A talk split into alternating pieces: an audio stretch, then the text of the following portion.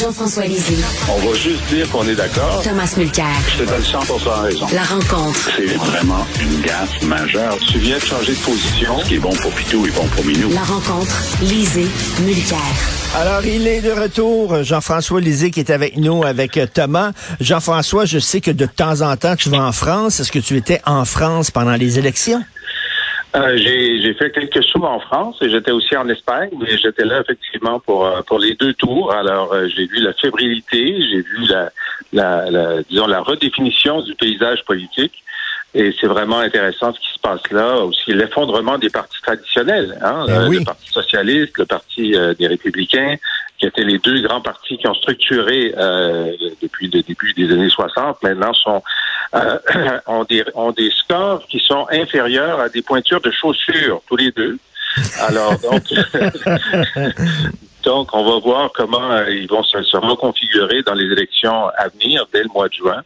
Mais euh, si tu veux qu'on parle sur le fond, écoute, ce qui, ce qui est quand même une réélection claire de Macron, mais aussi une normalisation absolue de, de, du parti de, de, Marine Le Pen et des oui. Le Pen. Il hein. faut se souvenir qu'en 2002, 80% des gens s'étaient mobilisés contre Le Pen père. Ensuite, 66, puis maintenant 59.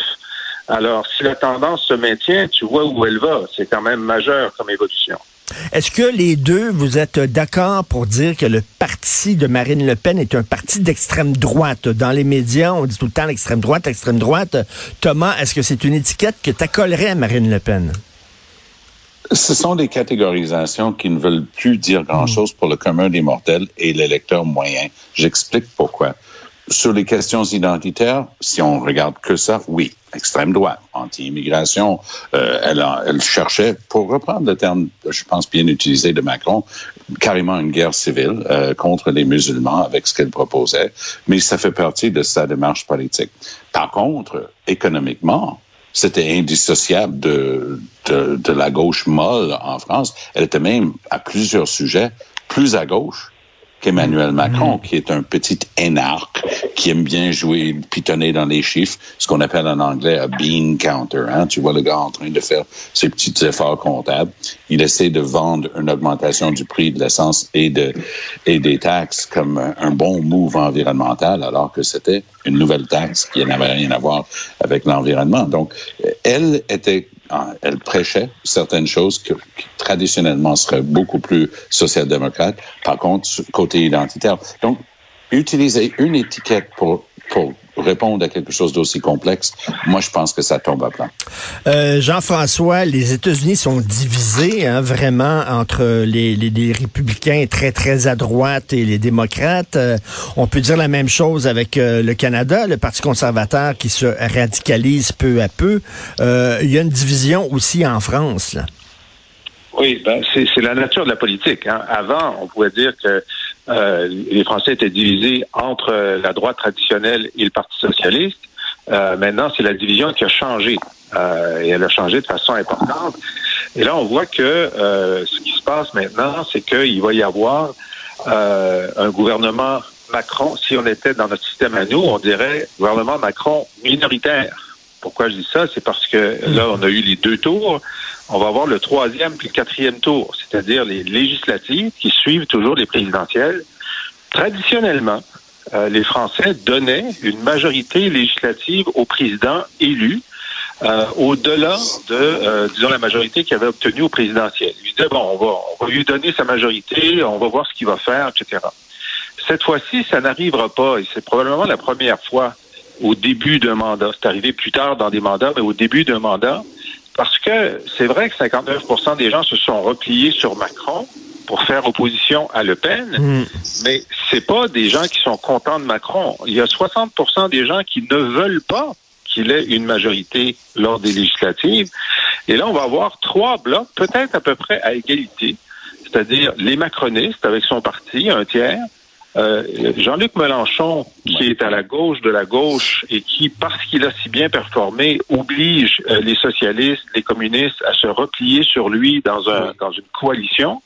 Oui. Et à droite, ben, Le Pen et Éric Zemmour étaient très divisés, évidemment, au premier tour.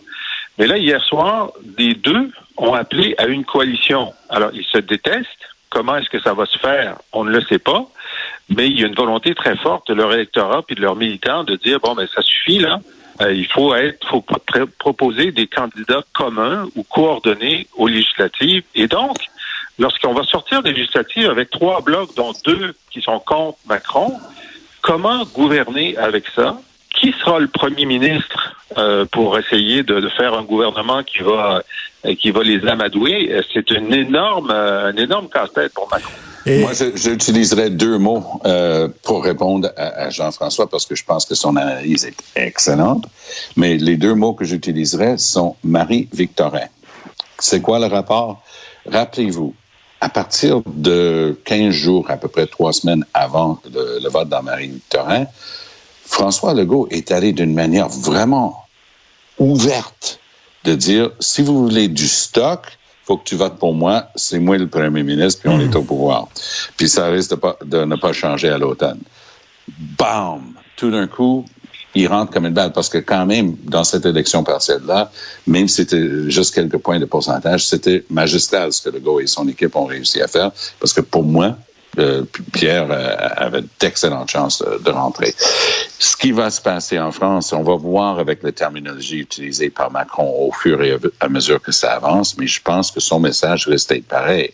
Vous avez besoin d'un nouveau pont dans votre bled, vous avez besoin de choses qui exigent une présence du gouvernement national de la France. Ben, pensez-y par deux fois avant de vous faire plaisir d'élire un candidat Mélenchon ou un candidat euh, de, Le Pen et, et Zemmour. Euh, moi, j'ai l'impression que ça, ça risque de l'aider. Il a besoin. Pour gouverner, il a absolument besoin d'une majorité, mais je pense que le, vrai trouble fait, c'est Mélenchon. Parce que Macron n'a aucune identité politique. Mmh, il, il, mmh, sort mmh. du Parti socialiste, mais il a fait une magnifique jambette au, au Parti socialiste, puis il a enterré ce parti-là.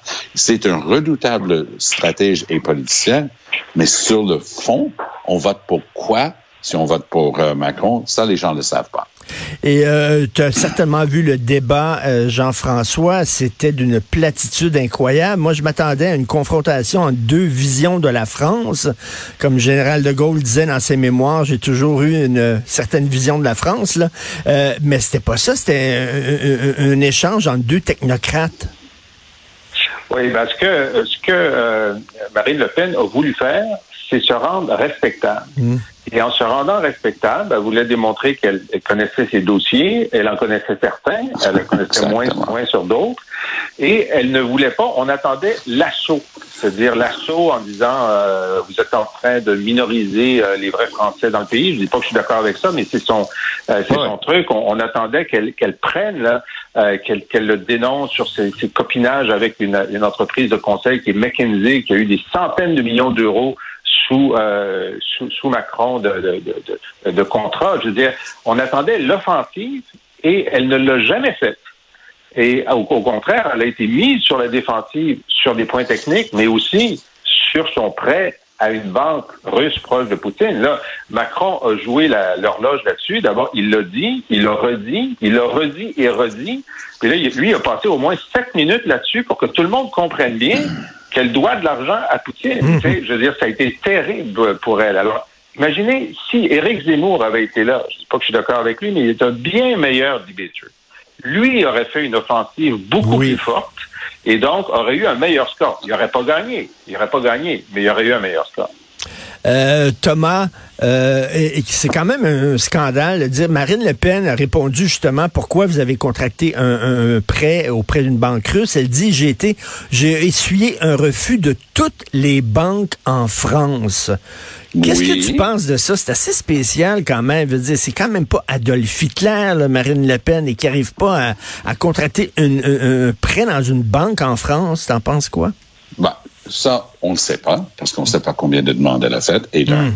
Mmh. Et de deux, ça aurait pu être intéressant, n'eût été pour le fait qu'elle a ambitionné, comme beaucoup de candidats qui sont en marge et qui cherchent à, compter un, but rapide, elle a inventé de toutes pièces une théorie de complot, de conspiration contre Emmanuel Macron, parce qu'elle a affirmé que c'est Macron qui lui a bloqué avec les banques en France. Lui, de répondre, bah, bah, ben, j'étais même pas le ministre des Finances, les banques ne relevaient pas de moi.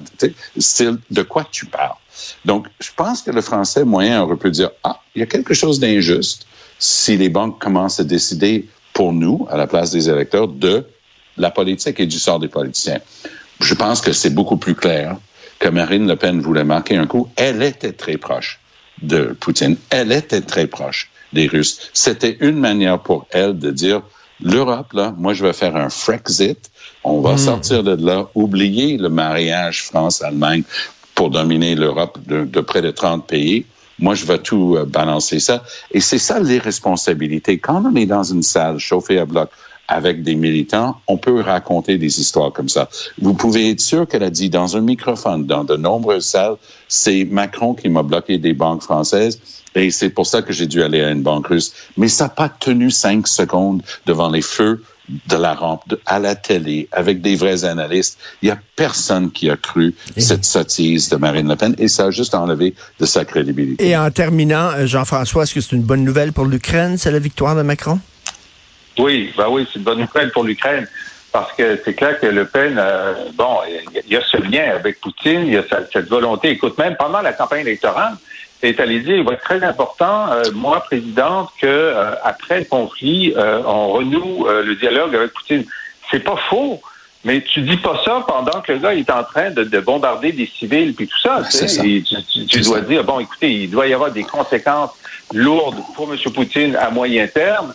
Et euh, quant à savoir quand on reprendra le dialogue, vous m'en reparlerez euh, longtemps après la fin de, de, de, longtemps après sa défaite. Alors donc, elle avait toujours un réflexe quand même poutinien, même dans son positionnement sur l'Ukraine. Alors oui, c'est une bonne nouvelle pour ben, Merci à vous deux. Bon retour, Jean-François. J'espère que tu as profité de ton passage en France pour acheter une bonne bouteille de vin à Tom. Ben, je pense que ce ne sera pas nécessaire. Que, là, tu te souviens, d'ici le 21 juin, on va voir s'il y a une enquête publique sur, euh, sur la pandémie. Puis ensuite, d'ici le 10 septembre, est-ce que Jean Charest va être chef du Parti conservateur? Alors, euh, je pense que j'ai mis l'argent de côté et je pense pas le dépenser. Merci à vous deux. Bonne journée. on se parle demain. Salut. Bye.